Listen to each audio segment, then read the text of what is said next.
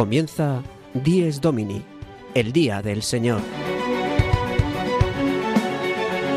Con el Padre Juan Ignacio Merino.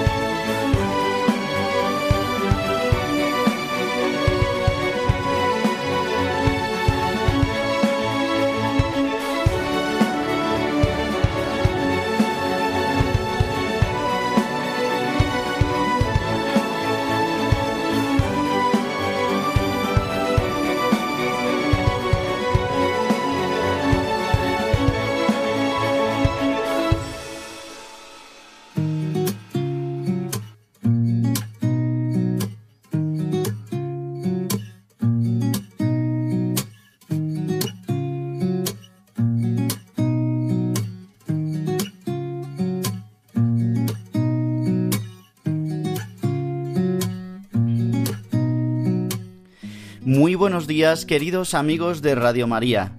Dies Domini, el día del Señor, el día de la alegría, el día de la resurrección de Cristo, el día del verdadero descanso, el día de la Pascua semanal de la muerte y resurrección de nuestro Señor Jesucristo, es el día que hoy celebramos, el domingo. Hoy día 23 de abril de 2023 celebramos el tercer domingo del tiempo de Pascua. Continuamos en estos días maravillosos eh, en, en los que vivimos la exuberancia de la Pascua, en el que vivimos la alegría de la resurrección de Cristo. Yo estoy con vosotros todos los días hasta el fin del mundo. Esta promesa de Cristo sigue siendo escuchada en la Iglesia como secreto fecundo de su vida y fuente de su esperanza. Aunque el domingo es el día de la resurrección, no es sólo el recuerdo de un acontecimiento pasado, sino que es celebración de la presencia viva del resucitado en medio de los suyos. Así nos habla el número 31 de Dies Domini, la carta apostólica de San Juan Pablo II. Pues eso es lo que queremos en este programa de hoy. El que os habla el Padre Juan Ignacio Merino durante estos próximos 55 minutos os va a ayudar con todo nuestro equipo de Dies Domini a vivir el día del Señor, a vivir el día del resucitado, a vivir el día de nuestro Señor y poder vivir así todos los días de la semana, siendo vivientes del día del Señor, del domingo.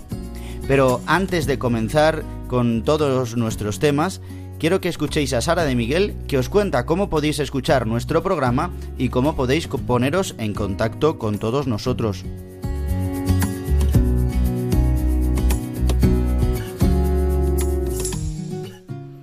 Queridos oyentes, para escuchar nuestro programa Dies Domini lo podéis hacer en directo todos los domingos de 8 a 9 de la mañana, una hora menos en Canarias, a través de la frecuencia de Radio María de tu localidad. También podéis escucharlo una vez emitido en los podcasts de Radio María en la web radiomaria.es, buscando en la parrilla nuestro programa Dies Domini. Descárgatelo y escúchalo cuando quieras. Además, podréis escucharlo a través de las plataformas digitales Spotify, Apple Podcast y Google Podcast, suscribiéndoos para escucharlo todas las semanas. Si queréis poneros en contacto con nosotros, podéis hacerlo a través del correo electrónico diesdomini@radiomaria.es. Repito, diesdomini@radiomaria.es, al cual podéis enviarnos preguntas, sugerencias o cualquier comentario. Feliz día del Señor.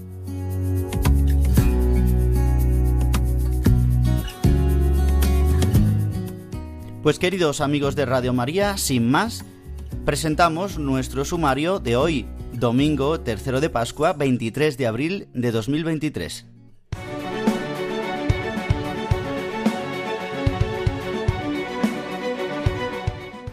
El sumario de Dies Domini.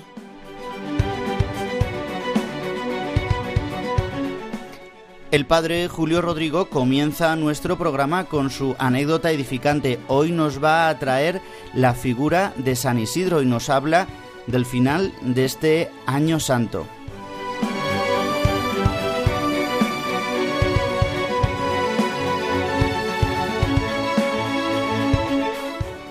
Tendremos momento para la oración para comentar la palabra de Dios, también algún aspecto de la liturgia y siempre una canción que nos ayudará a vivir este domingo tercero de Pascua.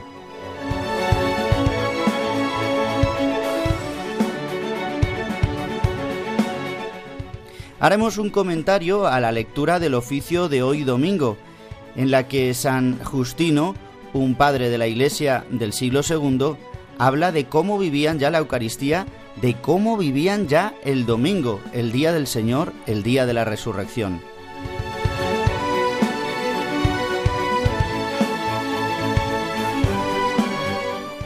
Y después de unas semanas de descanso, vuelve a nuestro programa Juan José Rodríguez, el seminarista que nos trae los santos que celebraremos la semana que ya empezamos hoy.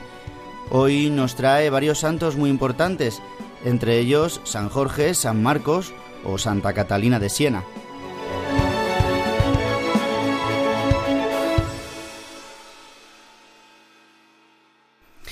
Durante este año es decir, durante todo este curso, desde el año pasado, el 15 de mayo, hasta este próximo 15 de mayo, la Iglesia en Madrid celebra un año santo por su patrón, San Isidro Labrador.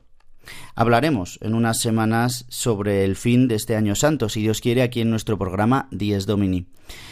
Pues hoy el padre Julio Rodrigo nos va a hablar en su anécdota edificante sobre este gran santo madrileño. Escuchemos al padre Julio Rodrigo que nos trae la anécdota edificante.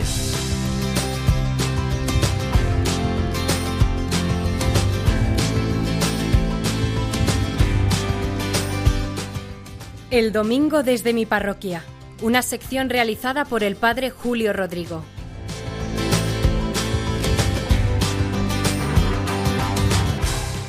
Muy buenos días y muy buen domingo a todos los oyentes de Radio María a los que están empezando el domingo escuchando este programa del Día del Señor, Dies Domini. Miren, hoy les quería contar una anécdota que he vivido en la semana de Pascua pasada, hace unos días. Una anécdota, por otra parte, preciosa, más bien ha sido una experiencia. Yo participé junto con un grupo de 30 sacerdotes en un encuentro dedicado al acompañamiento espiritual lo celebramos aquí, en Madrid. Es un tema que me interesa y por eso me apunté, que también los sacerdotes necesitamos seguir formándonos. En ese encuentro, además de las diversas conferencias y ponencias y comunicaciones, hubo dos excursiones, una por el centro de Madrid, siguiendo la ruta de San Isidro, terminando con una cena, y otra fuimos a Alcalá de Henares, lo mismo, por la tarde visitando la ciudad y cenando también allí.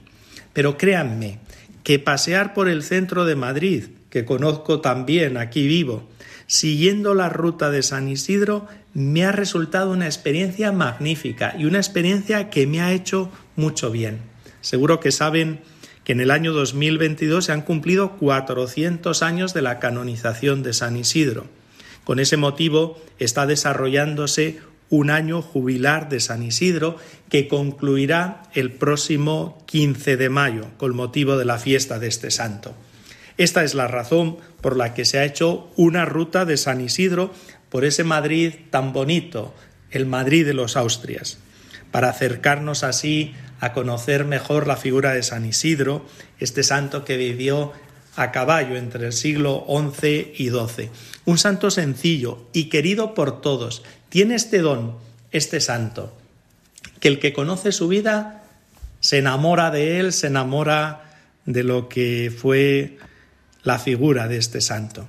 Un santo que amaba profundamente al Señor y a la Virgen María, que amaba también a su familia, se desvelaba por ellos, por su mujer, santa también, Santa María de la Cabeza, por su hijo Illán un santo trabajador, como pocero primero, como agricultor, un santo también que ayudaba y amaba a los necesitados, sabía bien que eran los grandes amigos del Señor y por eso eran sus amigos. Todos los pobres encontraban en el santo acogida y ayuda. A mí siempre me ha caído simpático este santo, pero después de esta visita que he hecho, aún más. ¿Qué es lo que visitamos? Así en resumen. Pues desde las vistillas contemplamos todo lo que se llama la pradera de San Isidro, todos esos terrenos donde estaban las fincas de Iván Vargas que él labraba. También fuimos al Museo de San Isidro, donde era la casa de Iván Vargas, donde vivió el santo. Allí se conserva ese pozo donde su hijo cayó y milagrosamente le rescataron de las aguas. También fuimos a una capillita, la capilla de la cuadra, yo no la conocía. Se pasa a un portal de vecinos y en vez de dirigirte a un piso, te diriges a la capilla. Se construyó sobre ese lugar donde eran las cuadras de la casa de Iván Vargas y allí San Isidro tantas veces estaría, trabajaría y dormiría. Y finalmente fuimos a la colegiata de San Isidro, donde se encuentra su cuerpo, la cámara sepulcral. Allí rezamos, allí nos encomendamos ante el santo, ante su cuerpo incorrupto. Luego, por mi cuenta, de lo que nos dijeron, yo he visitado la capilla del lugar donde nació, en la calle Tabernillas, también una sencilla capillita, memoria de ese santo lugar donde nació Isidro. Con motivo de la visita se hablaba mucho del códice de Juan Diácono, que este diácono fue como su primer biógrafo y recoge multitud de milagros que hizo, unos en vida, otros ya tras su muerte. Lo he comprado y estoy disfrutando de su lectura, leyendo tantas bellas historias de San Isidro. Me ha encantado también la definición que hace Juan Diácono de él, un infatigable auxiliador de los necesitados. Digo, qué bonito, qué bonita forma de describirle entre tantos aspectos, infatigable auxiliador de los necesitados. En fin, que ha sido una visita preciosa, que si pueden, háganla. Si viven por aquí, por Madrid, les es fácil. Si no viven en Madrid, cuando hagan una visita, no dejen de realizar esta visita.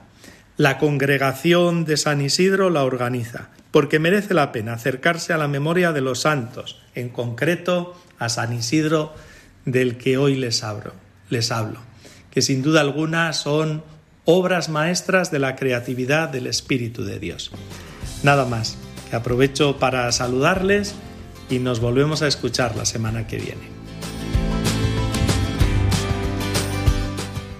El domingo desde mi parroquia, una sección realizada por el padre Julio Rodrigo.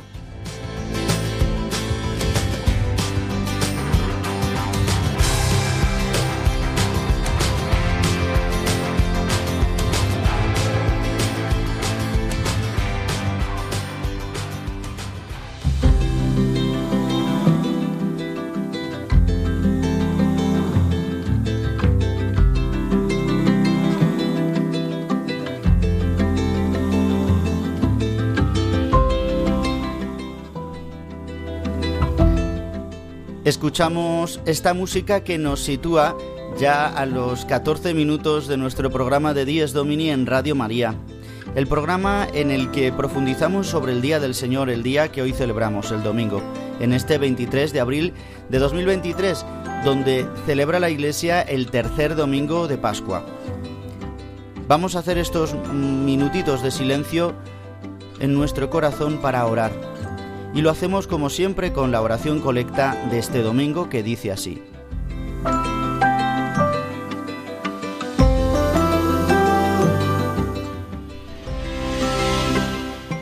Que tu pueblo, oh Dios, exulte siempre al verse renovado y rejuvenecido en el Espíritu, para que todo el que se alegra ahora de haber recobrado la gloria de la adopción filial, ansíe el día de la resurrección con la esperanza cierta de la felicidad eterna.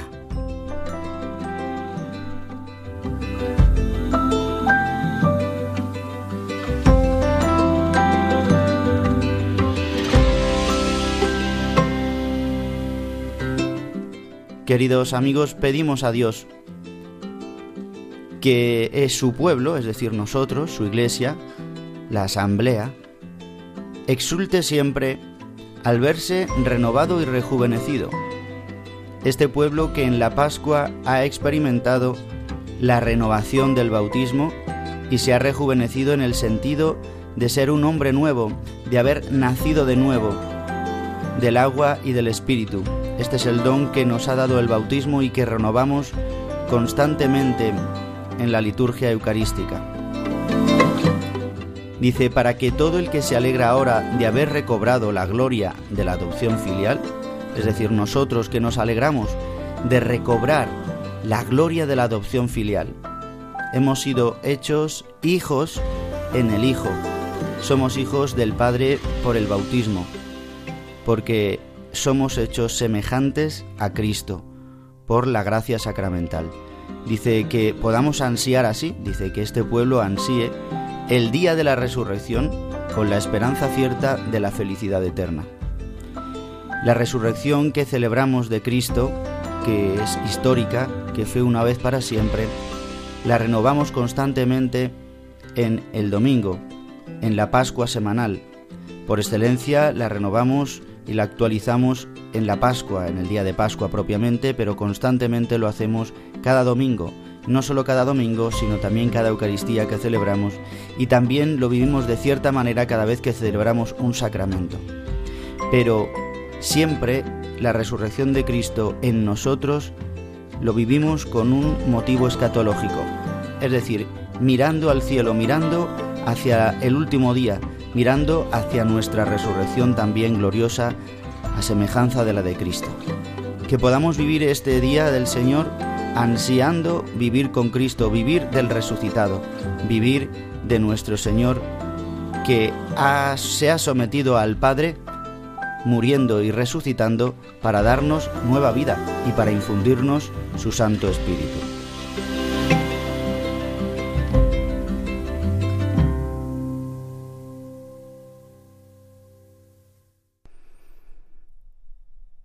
Queridos amigos de Radio María, después de este momento de oración, aunque ciertamente nuestro programa mm, y toda la radio siempre de nuestra emisora de la Virgen Radio María es una oración continua, aunque tratemos los temas, incluso hasta los más profanos, siempre mm, lo llevamos como una oración, lo llevamos como una forma de ofrecernos a Dios, al cielo.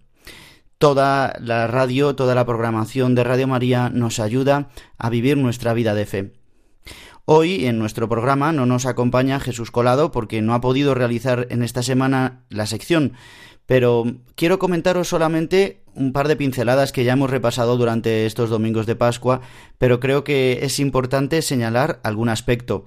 Como sabemos, el tiempo de Pascua es un tiempo bautismal por excelencia donde la liturgia nos indica que podemos cada domingo eh, sustituir el acto penitencial por la aspersión del agua bendita, bendiciendo el agua y eh, aspergiéndola mm, por encima del pueblo santo de Dios, como un signo de renovación de nuestro bautismo, renovando la gracia eh, que recibimos en el bautismo a través del agua, en este recuerdo del agua bendita que se derrama sobre nosotros.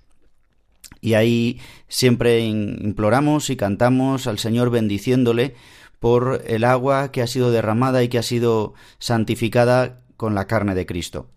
Por una parte, este aspecto bautismal, además de que en la vigilia pascual, como sabemos, hay una parte de la liturgia que es totalmente bautismal, es un tiempo, el tiempo de Pascua, propicio para realizar los bautismos y para realizar todos los sacramentos de la iniciación cristiana como es el bautismo, como es la Eucaristía y la confirmación. Siempre la confirmación pues se orienta un poco más al final del tiempo de Pascua, cercano ya al tiempo de Pentecostés, pero el tiempo de Pascua es un tiempo para celebrar los sacramentos. De igual manera también el matrimonio y el orden sacerdotal. También hay otro signo muy importante durante toda la liturgia en el tiempo de Pascua, que es el cirio pascual, esta luz que se prendió con la primera parte de la liturgia pascual de la vigilia, con el rito de la luz, el rito del fuego, donde se bendice este cirio, se bendice el fuego y se canta el pregón pascual donde se dice que este cirio encendido continúe, ¿no? encendido hasta, el, eh, hasta, hasta la mañana un signo también no solamente de la mañana de Pascua, sino hasta el fin de los tiempos. Este, este signo nos ayuda mucho porque durante todo el tiempo de Pascua la Iglesia nos enseña, si lo indica el misal romano, que durante los eh, domingos y la misa de diario, durante incluso la oración de laudes y vísperas, en todas las celebraciones litúrgicas de, con solemnidad en el tiempo de Pascua, se encienda el cirio pascual. Después, en el tiempo ordinario o en el resto de tiempos, como el de Cuaresma Adviento, solamente se enciende el cirio pascual en los bautismos y eh, también en los funerales. Muchas veces en los funerales no se enciende el cirio pascual y es un signo que mm, nos ayuda, es un signo muy importante, que así lo dice la rúbrica de la liturgia, encender el cirio pascual tanto en la misa exequial como en una misa funeral porque nos recuerda la gracia que hemos recibido en el bautismo de pasar de la muerte a la vida. Nos habla de la resurrección de la luz de Cristo vivo entre nosotros. Pues estos signos bautismales, pero tan pascuales, nos ayudan en este tiempo en la liturgia que vamos a vivir durante todo este tiempo. Pues queridos amigos, eh, este tiempo de los bautizados es, el, es nuestro tiempo, el tiempo pascual. En este tiempo, como nos recordaba en otras semanas el Padre Jesús Colado, rezamos especialmente por los nuevos bautizados, pero también por nosotros, que renovamos nuestro bautismo y revivimos las gracias que nos ha dado este gran sacramento en el tiempo de la resurrección.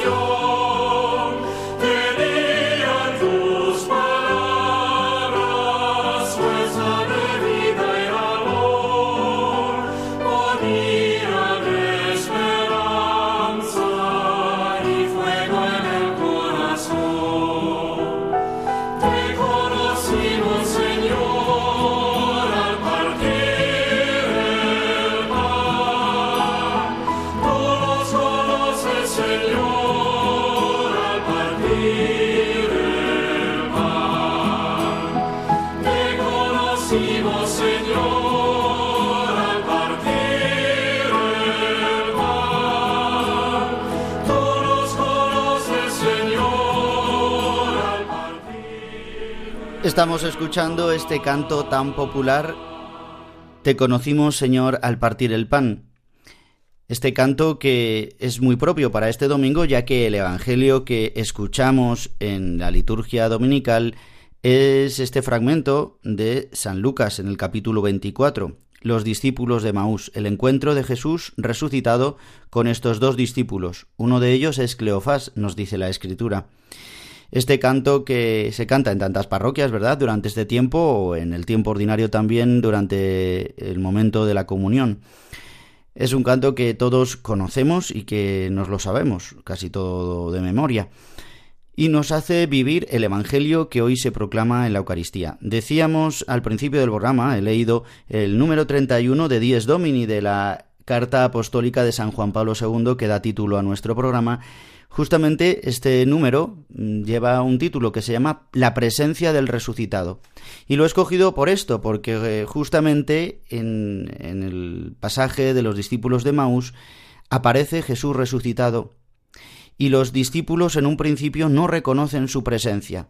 Es cuando escuchan sus palabras, cuando empieza a explicarles quién es Él en las Escrituras, y después cuando parte el pan con ellos. Tiene un signo impresionante de la Eucaristía, este Evangelio, como tantísimos otros. Pensad que los Evangelios han sido compuestos, inspirados por el Espíritu Santo y narrando hechos históricos, pero compuestos para una comunidad cristiana, también para evangelizar, para catequizar. Por eso se escogen unos pasajes determinados. No todos los evangelistas narran los mismos pasajes y en concreto los de la resurrección. Es Lucas el que narra así de, esta manera tan extensa el pasaje de Maús. Otros, los otros sinópticos hacen referencia simplemente a que eh, se apareció a unos discípulos de camino que volvían de Jerusalén, que se, se iban de Jerusalén. Bien, pues en este pasaje donde Jesús se hace el encontradizo y los discípulos no pueden reconocerle. Van de camino, mm, son unos 11 kilómetros de Jerusalén a Emaús. Estaban volviendo a sus casas, a su tierra, después de celebrar la Pascua, después de la muerte del Señor, escandalizados, tristes, con miedo, como el resto de los discípulos que estaban encerrados por miedo a los judíos. Y Jesús se hace el encontradizo con ellos y aparece con presencia de un peregrino. No sabemos muy bien qué presencia lleva, pero no le reconocen como a Jesús. Yo pienso que también es difícil, uno no se hace la idea que fuera Jesús su maestro, que hubiera resucitado entre los muertos, algo increíble, ¿no?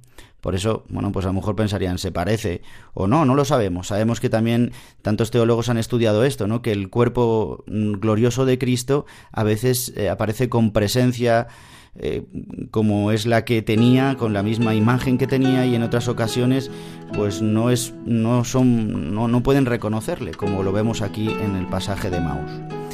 Digo que es inmediatamente después cuando les abre las escrituras. De hecho, después comentarán entre ellos, ¿no ardía nuestro corazón? ¿No ardía nuestro corazón cuando nos abría las escrituras? Justamente en la Eucaristía hay una primera liturgia, la liturgia de la palabra, que abre nuestros ojos y abre nuestro corazón. Jesucristo es la llave, hermenéutica, valga la redundancia, es la llave que abre las escrituras, que abre la ley y los profetas, y que abre nuestra vida, nuestra existencia, que le da sentido y le da comprensión a toda nuestra historia.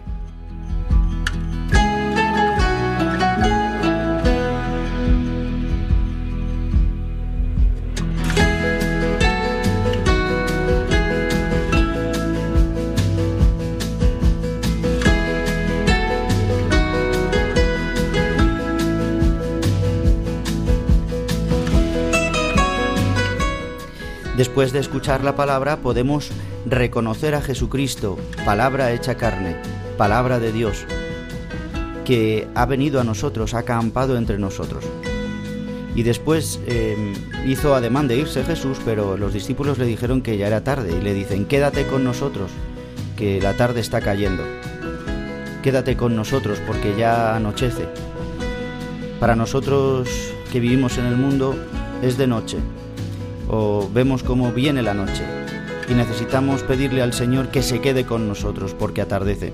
Y es ahí donde al acogerle, estos discípulos como un peregrino, parte el pan, este signo en el que verían a Jesús eh, rezando, partiendo el pan, signo eucarístico por excelencia y le reconocerán como le vieron en la Pascua y como le verían otras veces también en la Pascua y sobre todo en la última cena. De esta manera reconocerían que es el Señor Dentro de sus corazones aparece la certeza de que es Él el resucitado, pero cuando quieren darse cuenta, Jesús ya se ha ido.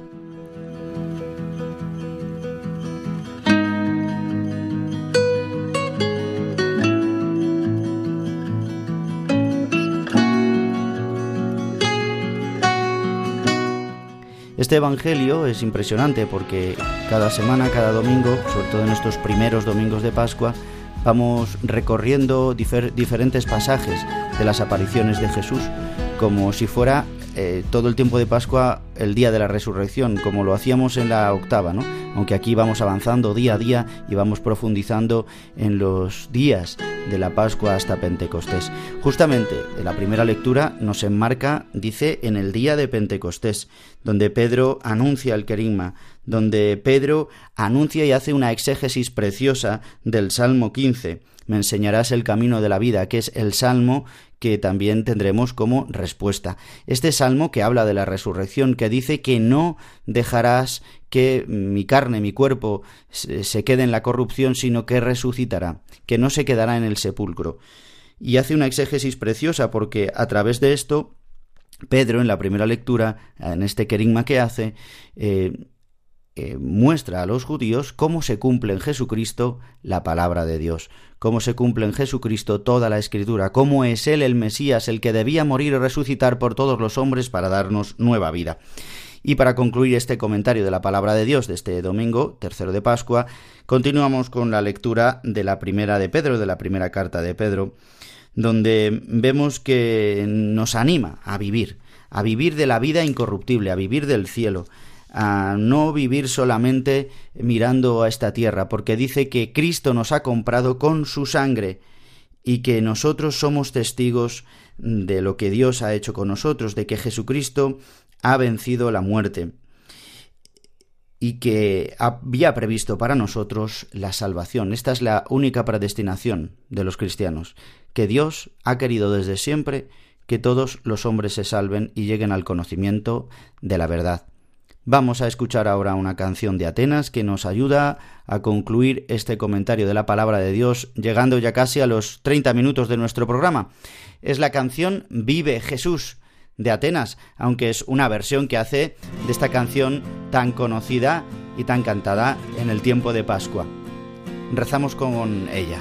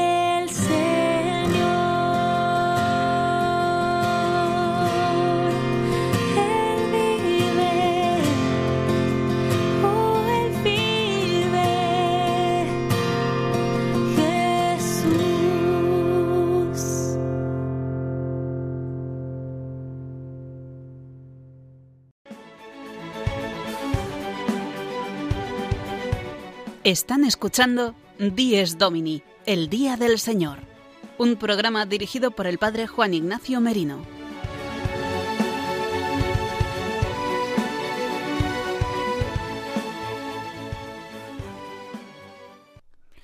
Y queridos amigos de Radio María, continuamos y ya casi concluimos con nuestro programa de Dies Domini, el Día del Señor, pasa el tiempo volando, en esta mañana del domingo 23 de abril de 2023.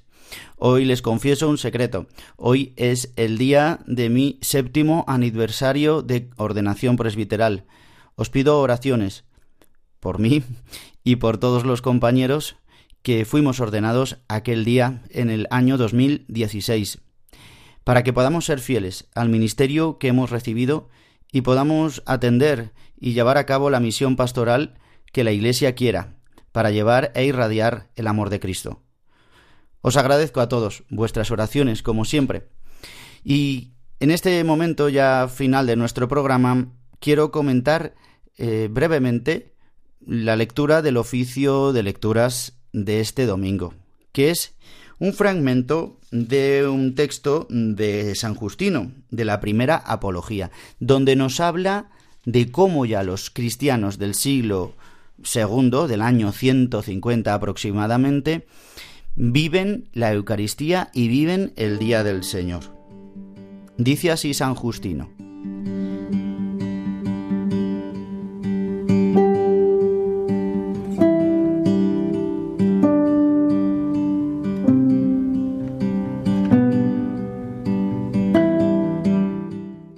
día llamado del sol, se reúnen todos en un lugar. Lo mismo los que habitan en la ciudad que los que viven en el campo. Y según conviene, se leen los tratados de los apóstoles o los escritos de los profetas, según el tiempo lo permita. Luego, cuando el lector termina, el que preside se encarga de amonestar, con palabras de exhortación, a la imitación de cosas tan admirables.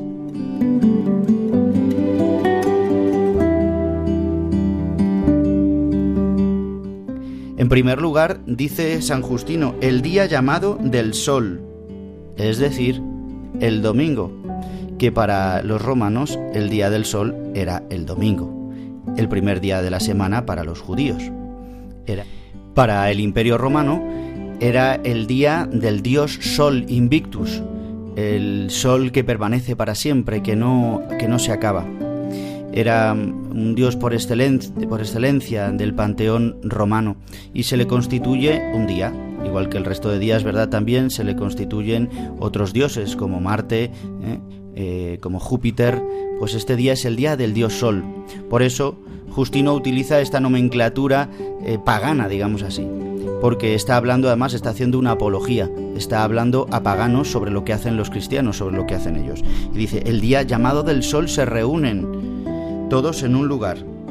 Y además explicita que es por la noche, porque más adelante lo dice también San Justino, pero también en la carta de Diogneto habla de que es en la vigilia del día del sol. Bueno, pues en este día realizan, ¿qué hacen? La Eucaristía y está narrando cómo la celebran, que vamos a continuar leyéndola. Dice que primero se reúnen la convocación, la asamblea. Dice todos, da igual los que estuvieran en la ciudad como en el campo. Dice, y según conviene se leen los tratados de los apóstoles o escritos de los profetas, según el tiempo lo permita.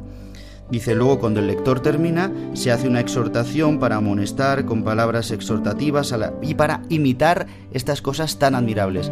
Misión de la homilía para todos los presbíteros, exhortar, amonestar y ayudar para imitar las cosas celestiales, estas cosas tan admirables. Dice, después nos levantamos todos a la vez y recitamos preces, las preces universales, la oración, de la oración universal.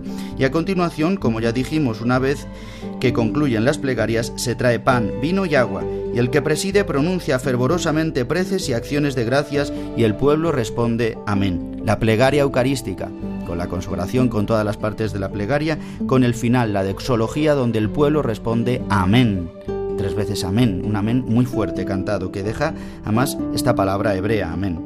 Tras de lo cual se distribuyen los dones sobre los que se ha pronunciado la acción de gracias. Comulgan todos y los diáconos se encargan de llevárselo a los ausentes.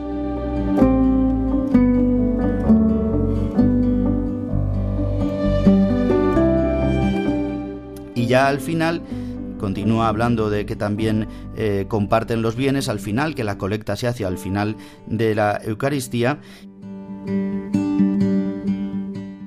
Y dice, y nos reunimos todos el día del sol, primero porque este día es el primero de la creación, cuando Dios empezó a obrar sobre las tinieblas y la materia, y también porque es el día en que Jesucristo, nuestro Salvador, resucitó de entre los muertos.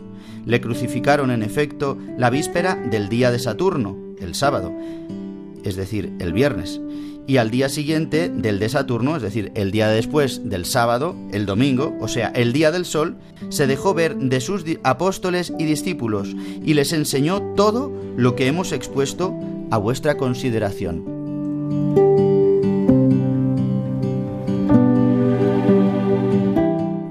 Qué belleza este texto de San Justino, este padre de la Iglesia del siglo II, cómo narra cómo es la Eucaristía. Es exactamente igual que la nuestra. Es verdad que nuestra Eucaristía con los siglos eh, ha ido siendo revestida, pero nos narra la esencia de la Eucaristía. Nos narra lo que hacían eh, la comunidad, lo que hacían las comunidades cristianas al inicio, como nosotros. Vivimos lo mismo, vivimos la resurrección del Señor y cómo vivían el domingo, el día de la Pascua semanal, el día de la resurrección y el día de la Eucaristía por excelencia. Pues queridos amigos, que vivamos este domingo así con este gran gozo, reviviendo.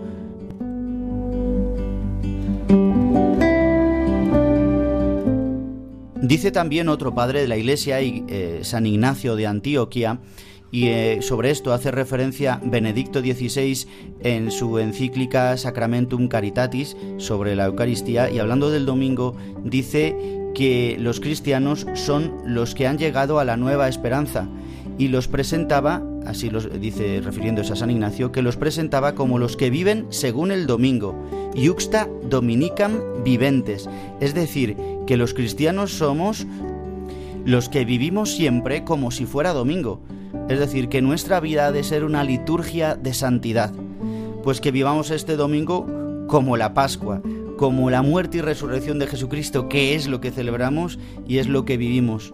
Por eso vivamos esta semana por excelencia además de tiempo de Pascua, como si fuera domingo, bendiciendo al Señor, reviviendo la muerte y la resurrección de Jesucristo en nuestras vidas.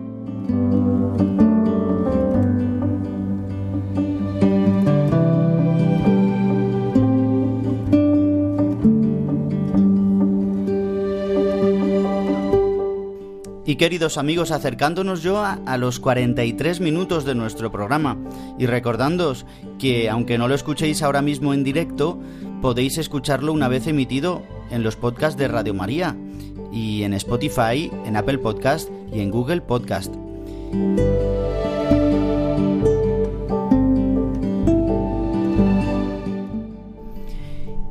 Y llegamos ya a nuestra última sección. Vuelve con nosotros el seminarista Juan José Rodríguez con los santos de la semana. Le escuchamos.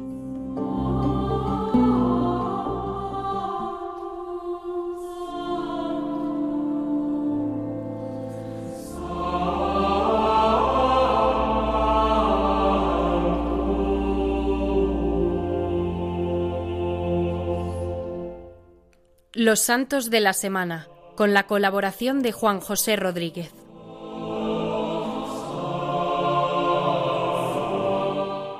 Muy buenos días, seguimos celebrando la Pascua y con nuestra celebración el mundo se desborda de alegría. La Iglesia del Cielo brilla gozosa con los santos que engalanan por completo esta semana. El lunes 24 de abril la Iglesia de Cataluña y Tarazona celebran solemnemente a su patrono San Jorge, de origen palestino, hijo de agricultores del siglo IV. Su devoción se extendió desde muy antiguo por Oriente y Occidente. Era militar, pero se convirtió al cristianismo. Es muy conocida la anécdota en que San Jorge mató un reptil peligroso que estaba haciendo daño a la población. Este acto de valentía le trajo a San Jorge una gran estima entre el pueblo, y él, aprovechando la atención que había atraído hacia sí, anunció a Jesucristo, el verdadero vencedor sobre el mal y sobre la muerte. Murió mártir por confesar públicamente su fe y renunciar a adorar a los ídolos paganos. Desde muy antaño la corona aragonesa había tomado a San Jorge como patrono de sus milicias. Era costumbre otorgar este patronazgo a los combatientes en las cruzadas desde el siglo X, y desde entonces pasó a formar parte de la religiosidad militar. De los estamentos privilegiados de la sociedad pasó a la cultura popular con la llegada de la peste negra en el siglo XIV, cuando el pueblo catalán pedía la protección a San Jordi frente a la epidemia, que se alzaba como un temible dragón amenazando la vida de todos los ciudadanos.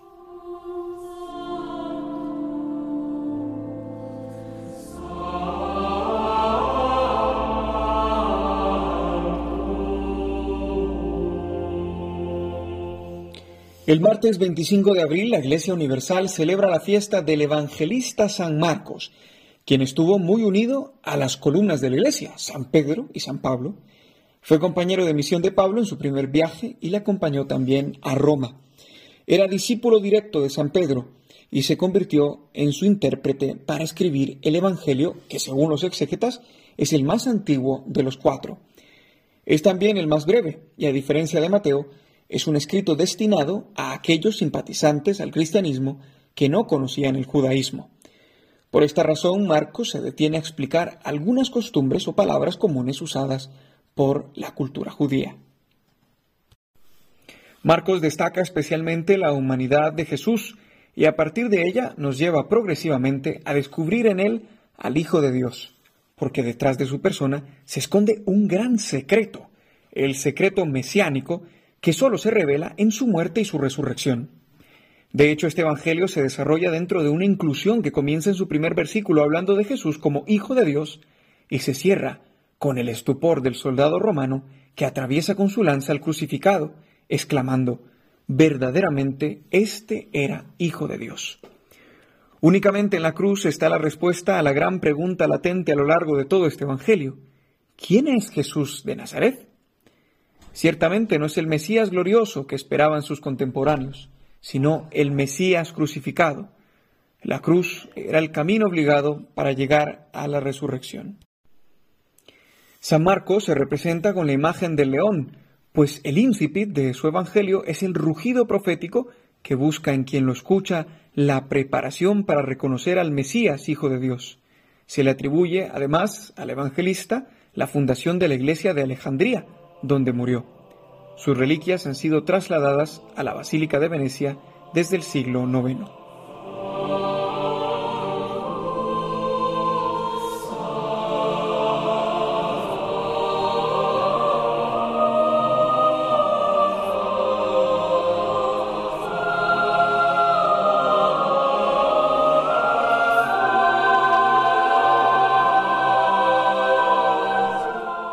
El miércoles 26 será la fiesta de San Isidoro, que en León y Sevilla se celebrará con carácter de solemnidad.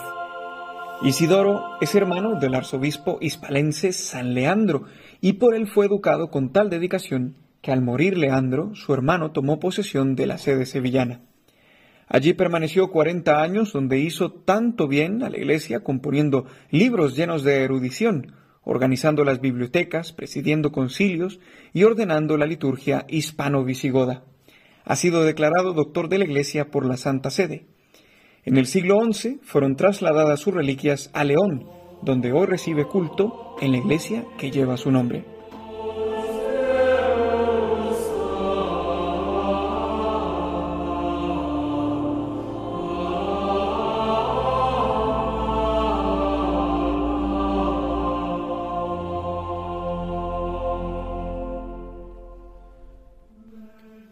Llegamos al jueves 27 y nuevamente Cataluña estará de fiesta, pues celebrará su patrona la Virgen de Montserrat. Según se cuenta, la primera imagen de la Virgen de Montserrat la encontraron unos niños pastores en el año 880. Tras ver una luz en la montaña, los niños encontraron la imagen de la Virgen en el interior de una cueva. Al enterarse de la noticia, el obispo intentó trasladar la imagen hasta la ciudad de Manresa, pero el traslado fue imposible, ya que la estatua pesaba demasiado. El obispo lo interpretó como el deseo de la Virgen de permanecer en el lugar en el que se la había encontrado y ordenó la construcción de la ermita de Santa María, origen del actual monasterio. El 11 de septiembre de 1844, el Papa León XIII declaró oficialmente a la Virgen de Montserrat como patrona de la diócesis de Cataluña.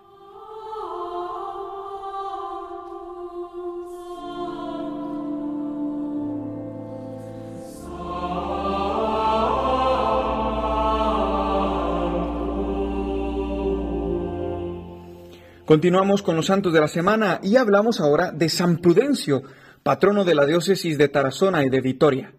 Este viernes 28 es un día importante para estas diócesis que celebran al santo que ocupó la sede episcopal de Tarazona, pero que nació y vivió en Álava. La celebración de este santo es festejada junto a su basílica en lo alto de Armentia, donde año tras año se unen alaveses venidos de todos los rincones del territorio, asistiendo a las misas y actos por este día. Se celebra tradicionalmente una romería popular a la Basílica de Armentia para venerar las reliquias del santo. Cabe mencionar que en la diócesis de la Calzada Logroño y de la diócesis de Osma Soria mantienen la celebración de este santo con la categoría de memoria obligatoria.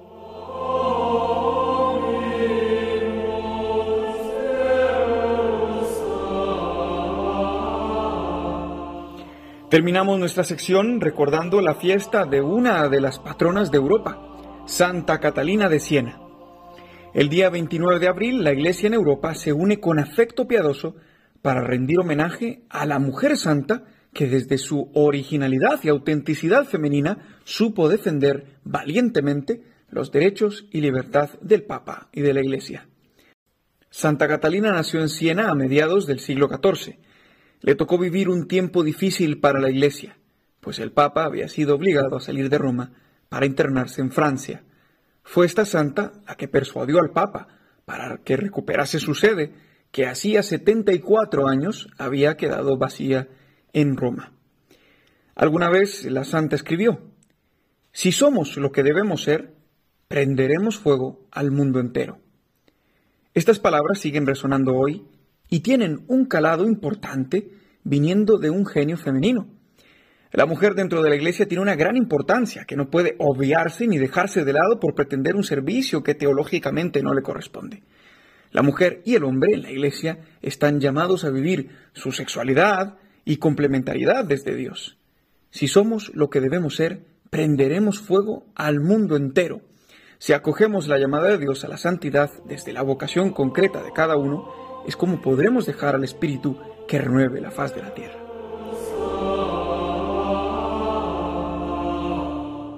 Hasta aquí los santos de la semana. No perdamos el ímpetu misionero que hemos recibido este domingo de resurrección. Desde el sepulcro vacío podremos gritar al mundo que hay esperanza. La muerte ha sido vencida. Tengamos ánimo y sigamos avanzando en nuestra peregrinación hacia la comunión celestial que nos espera. Feliz domingo a todos.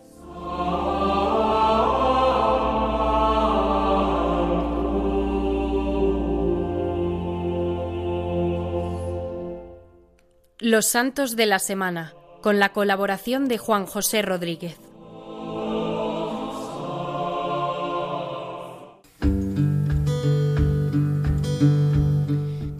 Queridos amigos de Radio María, el que os habla, el Padre Juan Ignacio Merino, se despide de todos vosotros.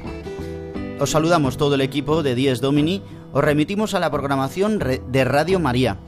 Os deseo un feliz domingo lleno de la gracia de Dios, que podamos vivir ante el encuentro del resucitado.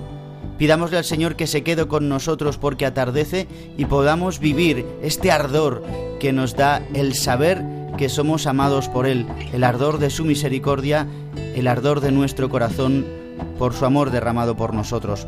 Vivamos de la fiesta de la Pascua durante este día del Señor.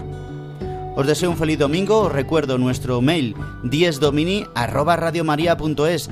Contadnos cómo estáis viviendo la Pascua cómo vivís el día del Señor. diesdomini@radiomaria.es y recordaros nuevamente que podéis volver a escuchar nuestro programa a través de los podcasts de Radio María en radiomaria.es y también en Apple Podcast, Google Podcast y Spotify. Hasta dentro de siete días.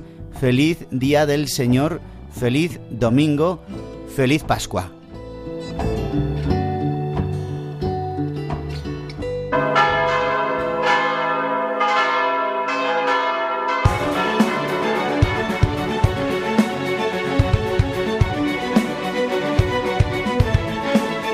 Han escuchado Dies Domini el Día del Señor. Con el Padre Juan Ignacio Merino.